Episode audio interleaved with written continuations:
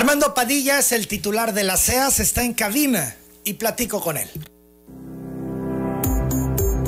López de Antes, la firma de abogados, auditores y contadores más reconocida del sureste, presenta la entrevista con Emanuel Civilla. Arquitecto, ¿cómo está? Buenos días, bienvenido. ¿Cómo le va, licenciado? Buenos días. Me da gusto saludarle. Igualmente, como siempre, Lick. Hay algunos temas importantes que tratar esta mañana. Quisiera que abordáramos en primer término sobre lo que se denunció el 2 de octubre, donde se da a conocer que hubo un derrame de eh, aceite en el río Samaria, en el tramo que se conoce popularmente como el Mango, y también se ha hablado que una empresa envió pipas a verter este aceite al río. Eh, ¿Se tiene ya todo un eh, diagnóstico de lo que ocurrió? ¿Se sabe qué pasó? ¿Se investigó, arquitecto? Bueno, yo traigo ante usted un documento que tiene usted eh, ahí a la mano, donde una vez que me notificaron que había presencia de aceites sobre el río El Mango, que es un derivado del río Samaria, pues eh, nos abocamos a paralizar de inmediato la planta. Nosotros no podemos poner en riesgo ninguna planta y sobre todo la segunda planta de agua potable más grande de Tabasco, que le da agua a cerca de medio millón de tabasqueños en cinco municipios. Al ir a la zona, evidentemente me percaté que había una fuerte presencia de aceites. Una gran mancha. Una mancha que circulaba sobre el río. Y que hicimos lo correcto en paralizar la planta con las molestias naturales que le causa siempre un paro a la población. Porque se vieron afectados habitantes de Pomoca, de Nacajuca, Jalpa, Comalcalco y Paraíso, nada menos y nada más, cinco municipios. Y una parte de Condoacán. También Condoacán. Una parte de Condoacán. Estamos viendo aquí imágenes de esta mancha de aceite, justamente eh, lo que comentaba arquitecto, lo estamos transmitiendo para que todo el auditorio que nos sigue en redes, pues observe estas imágenes. Así es, licenciado. Y bueno, ya estando en el lugar, eh, vimos que la zona de la captación estaba prácticamente circundada por esta mancha. Se hizo un trabajo técnico por parte de los especialistas de SEAS en el área y se hizo una operación de retrolavado que hay ahí para alejar la mancha de la captación hasta donde pudiéramos. ¿Qué hubiese pasado si no se hubieran parado la, la, planta, el funcionamiento de la planta? Se nos llena de aceites la planta que no está diseñada para procesar aceites. ¿Y entonces la sí. ponía en riesgo? 80 millones de pesos le acabamos de invertir ahí, en el inicio del régimen del licenciado Dan Augusto. Y entonces esa planta hoy es una planta modelo en Tabasco, que le reitero la invitación cuando deseen ir, la podemos mostrar ante cualquier personaje que quiera acompañarnos, porque hoy está trabajando de un modo diametralmente opuesto a como la encontramos, que obviamente ahí tenemos tecnología norteamericana en los fondos Leopold, que es una parte que filtra aguas en la planta convencional, y hay una planta ahí que se llama Degremont, es una patente francesa que trabaja incluso con equipo que le metimos alemán. Entonces es una planta donde se le invirtieron muchísimos recursos, muchísima tecnología y lógicamente no puede ponerse bajo ninguna condición en riesgo una planta de esta naturaleza, sobre todo, le vuelvo a repetir, la segunda planta de agua potable más grande de Tabasco. Esto es, si no se hubiera parado, truena. Truena la planta me truenan la planta. Y entonces, eh, imagínense eh, el, el, lío en el que estuviéramos metidos, donde no nos alcanzaría ninguna cantidad de pipas, ninguna cantidad de pipas, para cubrir con nuestros pozos y con lo que tenemos adyacente, pues nada de lo que hubiese pasado, una verdadera desgracia si no hubiésemos parado la planta. Pero no solo eso, de manera responsable afortunadamente en el lugar nos encontramos a unos líderes de, de pescadores, airados, molestos, eh, obviamente conscientes que el daño no lo estábamos causando nosotros y que también ya no tenían agua en sus casas, en la zona de Nacajuca, todo lo que tiene que ver con la planta. Claro. Y me mostraron un video ellos donde al darse cuenta que en sus redes y todo lo que el daño que le había causado esta empresa o lo que pasara, no sabíamos. En ese momento yo llegué y no sabía nada, pero cuando platiqué con estos líderes de, de pescadores, me mostraron un video donde era ostensible la presencia de dos pipas de cerca de 20 mil metros, de 20 metros cúbicos, 20 mil litros. Pero eso era lo que se veía en el video que ellos lograron grabar, porque cuando se dieron cuenta de la presencia de pescadores, de estos pescadores, obviamente retiraron las mangueras donde estaban virtiendo en el río eh, este agente contaminante y obviamente se retiraron. Cuando ya me apersoné en el sitio con mi director de operación, el subdirector y todo lo que tiene que ver con la operatividad de SEAS, eh, se determinó que se iba a ir hasta el lugar de los hechos. Se entró por río, no se entró por carretera. Y entonces eh, se determinó con georreferencia el sitio del vertido. Había a lo largo de la trayectoria videos que fueron tomados donde la mancha obviamente era presente en el río porque lo que virtieron no fueron dos pipas de, de, 20 metros cúbicos, se conoce que hubo un vertido muy significativo y que cuando retiraron eso todavía existió presencia de esta mancha que bueno, como usted bien señala ahí es evidente lo que ahí se hizo. Entonces, confirmando si fue una empresa donde pipas hicieron descargas al río de este material tóxico. Lo que yo vi en esos videos de los pescadores, sí. Cuando llegó mi director al lugar, obviamente ya no estaban las pipas, pero ellos tienen, ellos tienen el video. Esto es criminal, arquitecto, por varias cosas. El daño que pudo haber generado a la causa, a la planta, pero sobre todo el daño ambiental, la contaminación. Mire, creo que es delicado. Yo aquí tengo a la vista, primero, una minuta donde pues ya frente a la intervención de Sedener, yo le aviso obviamente al señor gobernador, le aviso al secretario de SOTOP, a mi cabeza de sector, y le aviso a la licenciada Sheila Cadena, de la titular de Sedener. Y convocados por ella nos eh, reunimos al siguiente día para tomar una determinación jurídica, técnica, ambiental y todo lo que se derivara de este hecho. Porque como usted bien dice, es un tema criminal, lo que se hace, porque no tan solo envenena y contamina las aguas, no sabemos si, si hubo algún vertido de aguas congénitas, que eso es peor. Sí, no se sabe qué fue lo que ya, derramaron. Ya, ya, ya, ya, tienen el análisis. no, no, no tengo el análisis. Ya hay tomas de laboratorio, ¿eh? Hubo tomas de laboratorio, intervino la Secretaría de Salud, intervino CDNER, intervino Protección Civil, intervino Pemex, se intervinieron por varias entidades, ¿no? Y obviamente en los laboratorios pertinentes se tienen los análisis y seguramente yo hoy voy a conocer qué era el contenido de lo que tuvimos presente, eh, al menos en nuestra planta, ¿no?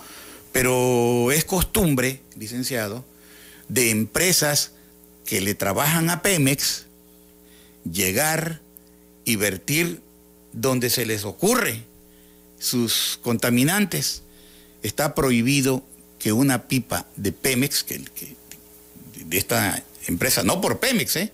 sino las empresas que le trabajan a Pemex y le perforan, vierta un solo litro de estos agentes en nuestros cárcamos o en nuestras plantas. Es que tendrían que seguir distintos protocolos. Claro, hay protocolos, es correcto.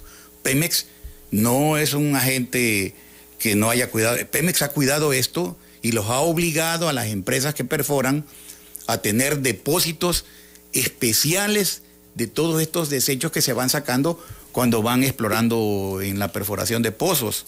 Y lógicamente les pagan una buena cantidad de dinero por controlar el vertido de esto. De tal manera que si Pemex cubre una erogación por este concepto, es criminal que una empresa, quien quiera que sea, haga este tipo de, hechos, ¿no? ¿Qué, qué responsabilidad, qué nivel de inconsciencia yo puedo entender que al chofer de la pipa lo mandaron para allá, alguien le dio la orden, pero hasta ese mismo chofer pudo haber dicho, yo no voy a contaminar el río, yo no voy a poner en riesgo a la población ni a generar un desastre ambiental. Eh, no hay conciencia y hay toda una cadenita de gente sin escrúpulos que se atreve a eso y más, arquitecto. Por eso la pregunta es, ¿hay denuncia? Hay denuncia. Yo, por el debido proceso, no señalo pues este lo que debo de señalar. Sí. Pero yo aquí le mencionar el nombre de la empresa que se tiene ubicada. Evidentemente, porque sí estamos actuando jurídicamente. Es que esto puede ser un punto de partida para que eh, otras empresas eh, no se atrevan a hacerlo. Lo han hecho, pero cuando vean que se aplica la ley y que hay sanciones y hay sanciones ejemplares, entonces la van a pensar dos veces, porque estamos yendo al colapso ambiental por gente sin escrúpulos, por inconsciencia y responsabilidad de algunos que se atreven a esto y más, arquitecto. Así es, y que creen que Tabasco es territorio sin ley y se equivocan, licenciado. Tabasco es un estado que ha padecido el tema de la responsabilidad de empresas que le sirven a Pemex y que no cuidan sus procesos y les paga bien Pemex.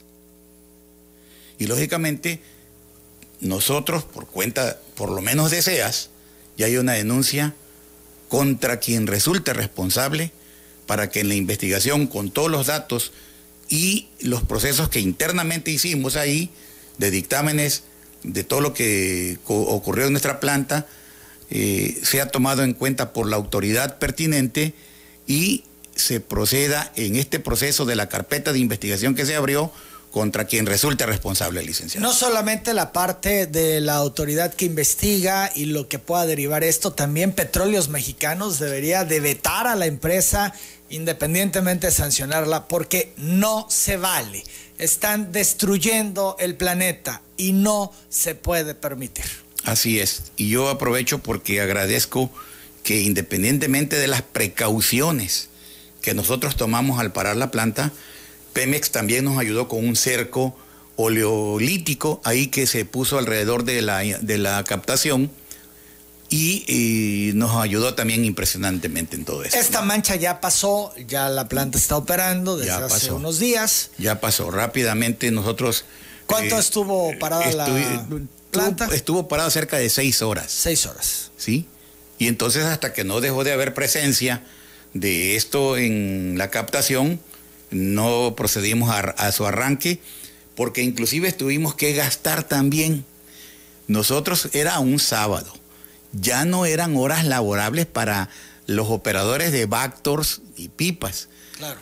Ordenamos que se presentara un Bactor a esa hora de un sábado fuera de su horario, para que por chorros de presión alejara de la, de la captación todo lo que se pudiera de este eh, aceite y no nos dañara las bombas que ahí tenemos en esa, en esa captación que obviamente procedimos a, limpiarlas como debe ser. Ese tema tendría que ser prioridad, arquitecto. Esto es que no se lleve todo un proceso de meses o años, como luego ocurre con varios casos. Tendrían que darle celeridad por la implicación incluso para, insisto, tener sanción ejemplar y se evite que otras empresas caigan en la tentación de hacer estas descargas al río, pues pensando, no pasa nada, hay total impunidad, nadie me va a sancionar.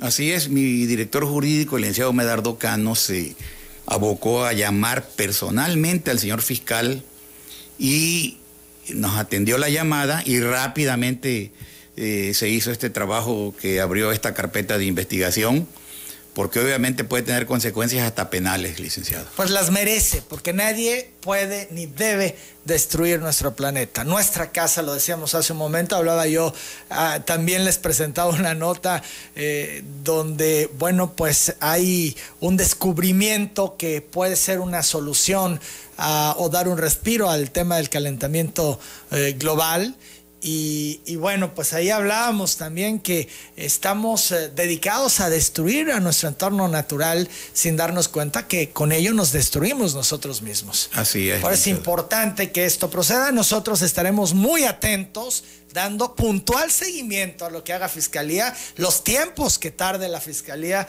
en eh, tener un resultado de esta carpeta de investigación, porque deben de ser temas que nos interese a todos. Así es. Y aquí en Telereportaje estaremos sobre este tema en particular muy atentos. Son las 8 de la mañana, 49 minutos. Vamos a la pausa.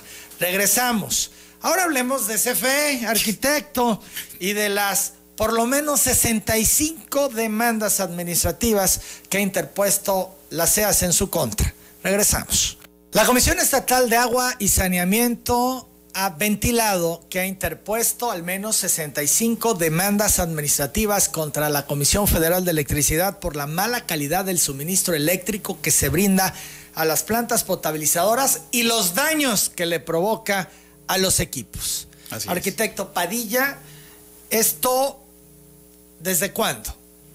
Pues es un tema que nosotros tomamos desde que llegamos ahí. Siempre han existido quejas de nuestros operadores y de nuestras residentes en plantas de agua potable, cárcamos y toda la infraestructura de SEAS, de caídas de tensión, de paro de plantas, de paro de pozos, de paro de cárcamos porque no nos llega el suficiente fluido eléctrico con la calidad indispensable. Cuando nosotros empezábamos a reportar a la población de que teníamos que parar, al principio cuidamos la formalidad. No decían por qué paraban. no decíamos, había, había un paro técnico. ¿Qué es culpa de CFE? Y llegó la hora en que me cansé, licenciado. Y yo dije, yo no voy a asumir culpas ajenas. Y si bien es cierto que estamos en un régimen donde el gobierno federal lo tenemos en Morena, el gobierno estatal lo tenemos en Morena y los gobiernos municipales, la mayoría lo tenemos en Morena, esto no es un asunto de Morena, esto es un asunto de competencias, este es un asunto de calidad en lo que cada instancia del gobierno debe de tener responsablemente. Y bueno, para exigir, pues hay que pagar. Y lógicamente yo ahí le pongo a la vista... Hay que me entregue una carpeta con información. Que en la primera hoja usted podrá observar que en el 2019 la CEAS le pagó a comisión 160 millones de pesos en números redondos. Es decir, CEAS es un cliente que la comisión debe tener BIP, porque no es poco lo que se le paga. Sí, 160 millones. El siguiente año les pagamos 152. Menos. ¿Por qué? Nos ahorramos 7 millones 800 mil pesos. Porque cuando empezamos a asumir la responsabilidad de reconvertir los desechos que nos dejó el régimen de Núñez y otros, pues lógicamente encontramos motores de, de primera generación cuando ya hay motores de última generación premium, NEMA premium. Estos ahorradores de energía. Que cuestan más, pero que ahorran lo que usted observa ostensiblemente. Casi 8 millones de pesos en 2020. En el primer año. Y ahorita llevamos ahorrado prácticamente un millón trescientos más. El ahorro son hasta el día de hoy de 9 millones 200 mil pesos porque toda nuestra infraestructura que hemos venido cambiando en plantas, cárcamos, etcétera, etcétera, ha sido con motores premium. Instalaciones también que estaban descuidadas. Usted en su momento me hizo el favor de mostrarme todo el diagnóstico.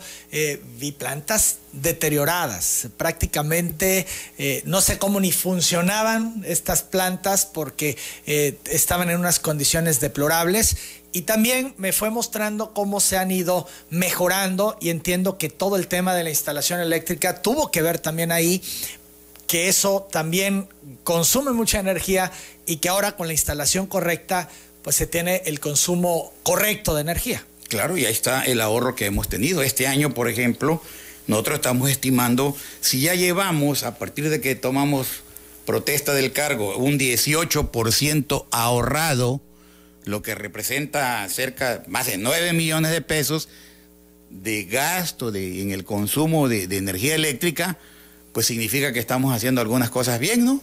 Y que nuestros motores con variadores de velocidad y todas las características que también metemos en el control eléctrico, la tecnología, con todo lo que hemos podido invertir, pues ahí se ha reflejado que lo que estamos haciendo estamos en lo correcto. En la siguiente hoja yo le muestro las infraestructuras más importantes que tenemos detectadas, las principales, con fallas en el servicio del fluido eléctrico. Porque le decía yo al anterior superintendente de la comisión, no me cortes la energía eléctrica en ninguna planta potabilizadora. Yo te acepto que si yo tengo un retraso de uno, dos o tres días, que eso es muy raro, porque hay un presupuesto etiquetado para el pago del fluido eléctrico, pues nosotros estamos pagándoles de un modo prácticamente puntual a la empresa. Y ahí lo acredito con recibos. Entonces no me cortes, por favor, el fluido eléctrico en las plantas potabilizadoras, que es donde más se refleja esto, y en los cárcamos concentradores, porque tú me paras una instalación de esto y nosotros generamos daños a la población. Y yo ya me cansé de cubrirte las espaldas. Claro. Y ahora tú vas a tener que dar la cara porque yo te estoy pagando. Yo me podría quejar y decir, es que tienes un mal servicio y no te pago el agua porque no me das un buen servicio. O no te pago la luz porque no me das un buen servicio. Yo te estoy pagando. Y al pagarte, obviamente, tengo la autoridad moral para poder exigirte que me des una buena calidad en el servicio. ¿Qué hicimos? Pues licenciado, no es con saliva, es con pruebas. Nosotros detectamos el bajo voltaje en toda la infraestructura que ahí le tengo a la vista Sí, déjeme, déjeme mencionar, estamos hablando de plantas de Cárdenas, de Centla, eh, de Centro, la de Tamulté de las Habanas, la Cisterna, eh, de Cunduacán, de Emiliano Zapata, también de Huimanguillo, de Jalapa, de Jalpa, de Nacajuca, de Paraíso, de Tacotalpa y de Tenosique principalmente. Así es. o sea, casi todo, el, estado, ¿no? ¿no? Pues así de deplorable el servicio que prestan. ¿no? Así es, y entonces me decían, es que hay resistencia civil en Tabasco. Y digo, a ver, espérame, espérame. SEAS no está en resistencia civil. Nosotros fuimos de los que impulsamos la resistencia civil cuando Andrés Manuel López Obrador detectó todo lo que estábamos viviendo en Tabasco de una mala calidad en el servicio y un servicio caro. Y SEAS ha pagado puntualmente. Caro y malo. Caro y malo. Así hay que decirlo. Así es. Y entonces, bueno, nos pusimos a hacer protocolos para poder probar técnicamente que estaban dando un mal servicio. Y lo están dando. Y aquí están las pruebas, hasta el horario promedio del bajo voltaje. Y el daño que le genera a, en este caso, la SEAS, porque tiene que comprar equipos para reponer los que se truenan por el, la variación de voltaje o los apagones que tiene la CFE. Millones de pesos nos han hecho perder. ¿Y se les puede demandar? Los hemos demandado. O sea, una vez que nosotros pusimos la primera demanda, me felicitó el gobernador Adán Augusto, me dijo, le digo, señor, ya no aguanto más. No puedo en mi relación con comisión, he tratado de establecer una buena comunicación con el responsable en Tabasco, la verdad me atiende bien, pero algo pasa. O hay una doble moral y un doble discurso, o algo se está moviendo ahí que afecta a los intereses de los tabasqueños. Esto es, ¿usted piensa que todo esto pudiera ser intencional? Son las 9 de la mañana en punto. A la pausa, regresamos. Seguimos platicando con Armando Padilla, el titular de la CEAS. ¿Es un doble discurso el de CFE? Nos contestan, son amables, pero los servicios que dan dejan mucho que desear. ¿Hay algo más de fondo? Esto es, las fallas que se están teniendo en Tabasco se están provocando. ¿Es intencional esto, arquitecto Padilla? Pues mire, yo quiero creer, yo quiero creer que no, pero parece ser que no porque si creen que en Tabasco van a seguir actuando con impunidad, se equivocan, porque ya tenemos denuncias penales también. También penales. También penales. ¿Por qué? Porque si adentro hay alguna infraestructura humana que cree que Tabasco es otro estado, se equivoca. Y ya lo declaró en alguna ocasión el gobernador Adán Augusto en su momento y, y ayer el gobernador Merino. Van a aprender a respetar a los tabasqueños. ¿Por qué? Porque pues fuimos siempre pacientes, como le comenté. La siguiente hoja yo le muestro cómo técnicamente, después de que también elevé el problema ante Sedener, intervino la licenciada Sheila Cadena como mediadora y el licenciado Luis Romeo también como mediador.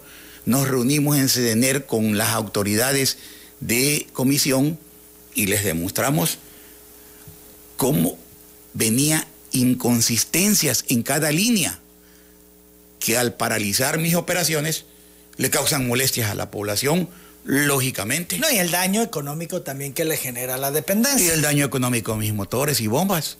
Y entonces, si yo necesito 440, por ejemplo, yo le muestro aquí Centla, el número 4. Yo necesito 440 y en una línea me meten 415 y yo necesito 440, demostrado, ¿eh? Pues simplemente ya con eso no me están dando la potencia que yo necesito en esa línea. Si en otra línea de esa misma instalación me meten 429 y en otra, en la línea 3 sí me meten 440, el motor se para o me lo queman. Y lógicamente, instalación por instalación, lo revisamos con ellos. Y les demostramos técnicamente, no con saliva, que tienen inconsistencias en el servicio, que necesitan nuevas plantas, ellos de generación de fluido, necesitan subestaciones, necesitan capacitores, necesitan recalibrar líneas, porque ya no les está alcanzando. Nada más que tienen que meterle a la infraestructura. Tienen que invertir. El gobierno del Estado les paga anualmente por el subsidio en la tarifa 1F más de 100 millones de pesos. SEA le paga 150 millones de pesos en promedio. Lo que le paga salud, ¿sabe usted cuánto es? Millones de pesos la Secretaría de Salud para el servicio del fluido eléctrico en todos los hospitales y centros de salud, que eso no ha parado ni con la pandemia, ni nosotros hemos parado con la pandemia. Por lo tanto, tienen que invertir, porque ya la residencia civil se acabó. El gobierno está subsidiando una parte del fluido eléctrico, con ese recurso que ayer comentó el gobernador de más de 100 millones de pesos. No le está saliendo barato al gobierno. Entonces, digo, esta parte, pues eh, ellos deben de invertir. ¿Por qué, ¿Por qué, el maltrato? Yo decía ayer que, bueno, pues no eran gobiernos eh, afines los que se tenían el federal y el estatal por muchos años. Y también, pues la figura de López Obrador como opositor, ¿no? Tabasqueño, castigan a Tabasco, ah, que yo creo que lo vivimos todos los tabasqueños en su momento. Y pensábamos, bueno, llega López Obrador y va a cambiar la actitud de CFE hacia Tabasco y hacia los tabasqueños. Y vemos que no ha ocurrido. vemos que continúa el maltrato, continúan los excesos, continúa el mal servicio. Así es. ¿Por qué, arquitecto? No hace lógica porque, licenciado, creo que las cosas han venido, eh, ya empezaron a cambiar, déjeme decirle, porque ya cambiaron al titular aquí en Tabasco de la operatividad. Y obviamente esta mediación que le vuelvo a repetir de CENER con Mario Alemán y Sheila Cadena nos ha ayudado mucho, porque era el puente que inclusive con el licenciado William Castillo en la Secretaría de Gobierno y de La Vega nos ayudó a mediar con ellos porque le vuelvo a repetir, yo no tengo un asunto personal con los titulares de comisión, eso no es un asunto personal, esto es un asunto institucional donde yo acredito que pago y yo necesito un buen servicio. Yo encontré un pésimo servicio del agua y le hemos invertido, le hemos invertido probadamente y tan probadamente que hemos disminuido nuestro consumo energético y nuestra infraestructura está siendo mejorada, que no la vamos a cambiar en seis años, obviamente, porque el desastre heredado no fue poco, pero ¿qué ha pasado con comisión? Parece ser que con la llegada del nuevo titular, el licenciado Jaime, pues ha atendido no tan solo la parte que le corresponde, ha empezado a atender, sino también la tramitología que mencionaba ayer el gobernador Merino. Hacer trámites en comisión es una tortura, licenciado. Nosotros estamos perforando pozos, estamos mejorando infraestructura, estamos abriendo infraestructura en esta, en esta administración y para que nos autoricen un contrato, licenciado, nos cambian N veces un plano que se hizo autorizado inicialmente por ellos. Ayer lo decía yo, que de hecho se quejan los empresarios que quieren invertir para fábrica, industria, lo que sea, y no les genera el contrato la CFE o no les puede dotar de la energía que requieren para poder operar. Es un drama. Bueno, usted debe de saber que para que me aperturaran un contrato en Cárdenas de un pozo que perforamos, nos llevamos cuatro meses con algo que ya estaba equipado, trabajando y que tuve que mandar una planta de emergencia a ese pozo porque no me daban el contrato y obviamente yo no iba a usar el fluido eléctrico si no tenía un contrato porque si no me demandan ellos a mí. Entonces, a gastar diésel, a la comunidad ponerle al diésel, nosotros la, la planta de emergencia por la ineficiencia de algún sector burocrático que no entiende que las cosas aquí son diferentes. Las nueve de la mañana con nueve minutos. ¿Se puede, arquitecto, ir equipando a las plantas para que usen paneles solares y depender cada día menos de CFE? En algunas partes sí y en otras no. ¿Por qué en unas no se puede? Mire, eh, le voy a poner el ejemplo del mango, que es la planta más grande que tenemos. Ahí nuestros motores son de una altísima necesidad energética. Para cubrir con paneles solares la superficie, vamos a pensar hipotéticamente que cubriéramos con paneles solares toda la superficie del mango. No nos alcanzaría para los poderosos motores que tenemos ahí. Esto es dependiendo de la capacidad de la planta. Así es, licenciado. Entonces, ¿qué hicimos, por ejemplo? Por primera vez en Tabasco, SEAS hace un pozo en el Chamizal, en Balancán. Ahí se compraron motores de una marca europea, que no puedo decir, pero europea, ¿eh? y paneles solares. Esa localidad de Balancán está a cinco minutos de Guatemala. Hay una, lo que sigue de pésimo, lo que sigue de pésimo, calidad en el fluido eléctrico, porque es la cola de la línea. Y entonces ahí diseñamos paneles solares para alimentar un pozo de 10 litros por segundo, que no es lo mismo una planta de 1500 litros por segundo, ¿no? Un pozo pequeño para una pequeña localidad, tengo la superficie y metimos tecnología. Ahí no, hay, eh, no se ha apagado luz, porque todo es con paneles solares. Lo mismo hicimos aquí en la cisterna de bosques de Saloya. La cisterna de bosque de Saloya yo la encontré abandonada. Nunca hubo queja de ciertos eh, segmentos pues ahí que no tiene caso mencionar. Y una cisterna que no tan solo invertimos cerca de 5 millones de pesos en una línea para represionar la zona de bosque de Saloya, sino que le invertimos en paneles solares a la cisterna. Fíjese, arquitecto Teresa Ordóñez Martínez de Bosques de Saloya, y lo traigo a colación porque nos ha escrito hace un momento, le pregunta cuál es el problema que tienen con la cisterna de Bosques de Saloya, dos que abastece a 320 familias, porque dice casi nunca hay agua, es lo que pregunta esta Ah, señora. Ah, perfecto. Eh, doña Teresa, esa cisterna se alimenta de la planta carrizal. La planta carrizal es administrada por SAS, no por SEAS.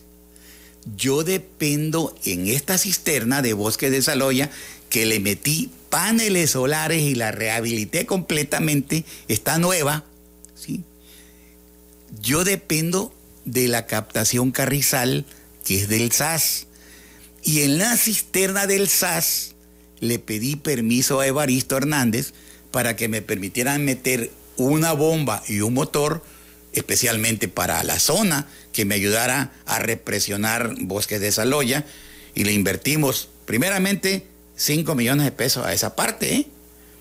Esa, esa zona tiene un motor especial y una bomba para la zona.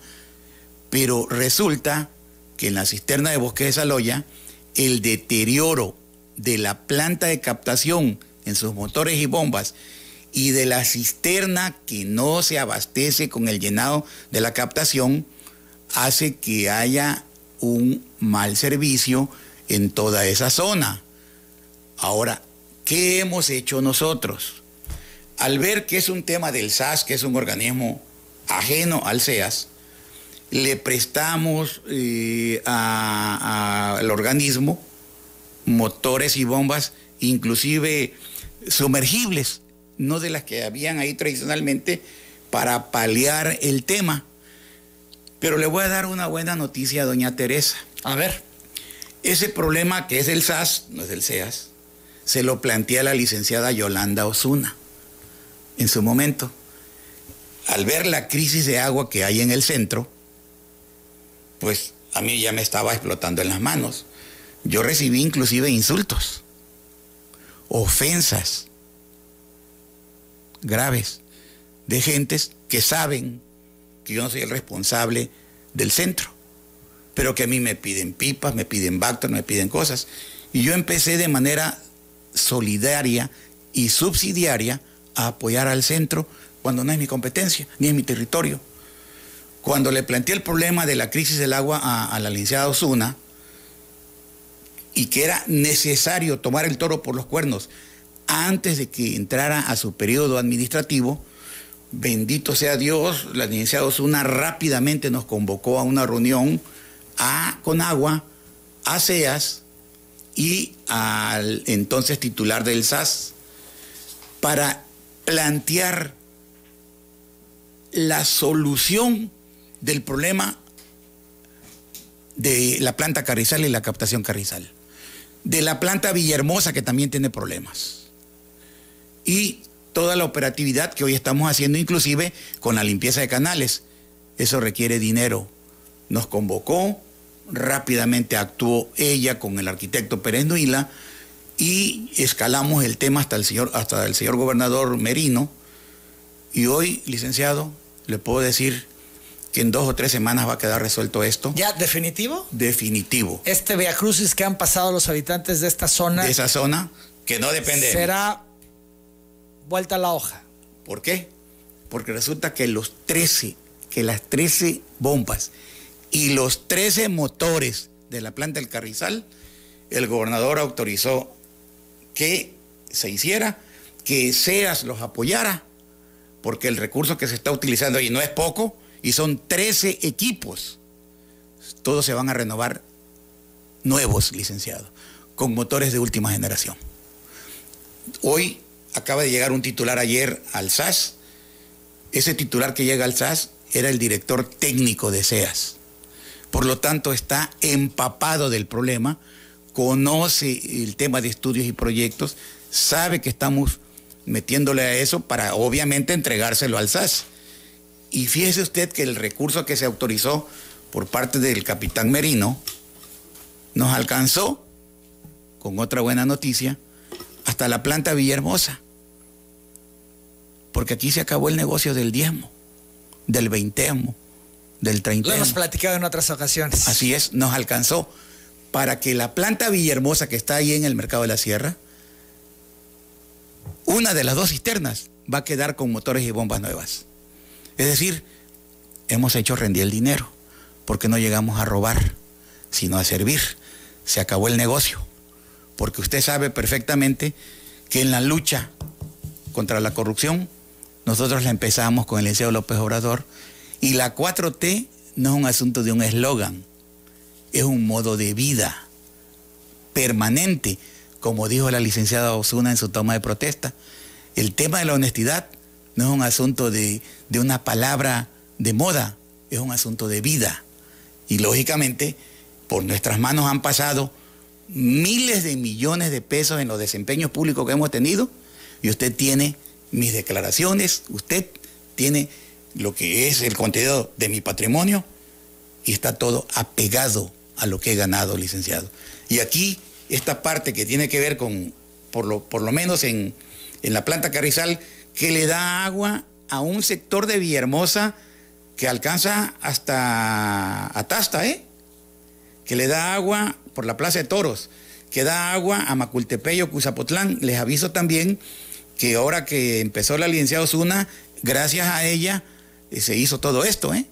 Estamos trabajando de la mano con ella para obviamente entregarlo esto, se va a resolver el problema. Coordinación que es tan necesario entre las distintas instancias. Así es. Porque el fin común es el mismo, el servir y dar eh, lo que se le tiene que dar a los ciudadanos como un servicio de calidad. Así es, licenciado. Entonces, también estamos eh, trabajando de la mano ya con ella. Las 9.18, varias personas han hablado, arquitecto, haciendo distintos planteamientos. Me tengo que ir a la pausa y yo le entrego todo esto. Le agradezco su presencia esta mañana, a hablar de estos temas y también a invitarle más adelante a que regrese a telereportaje, porque bueno, de este asunto hay otras muchas cosas que platicar. Hoy ya no nos da tiempo. Muchas gracias, arquitecto. No, le agradezco mucho, como siempre, licenciado. Es el arquitecto Armando Padilla, el titular de la CEAS. Yo hago la pausa.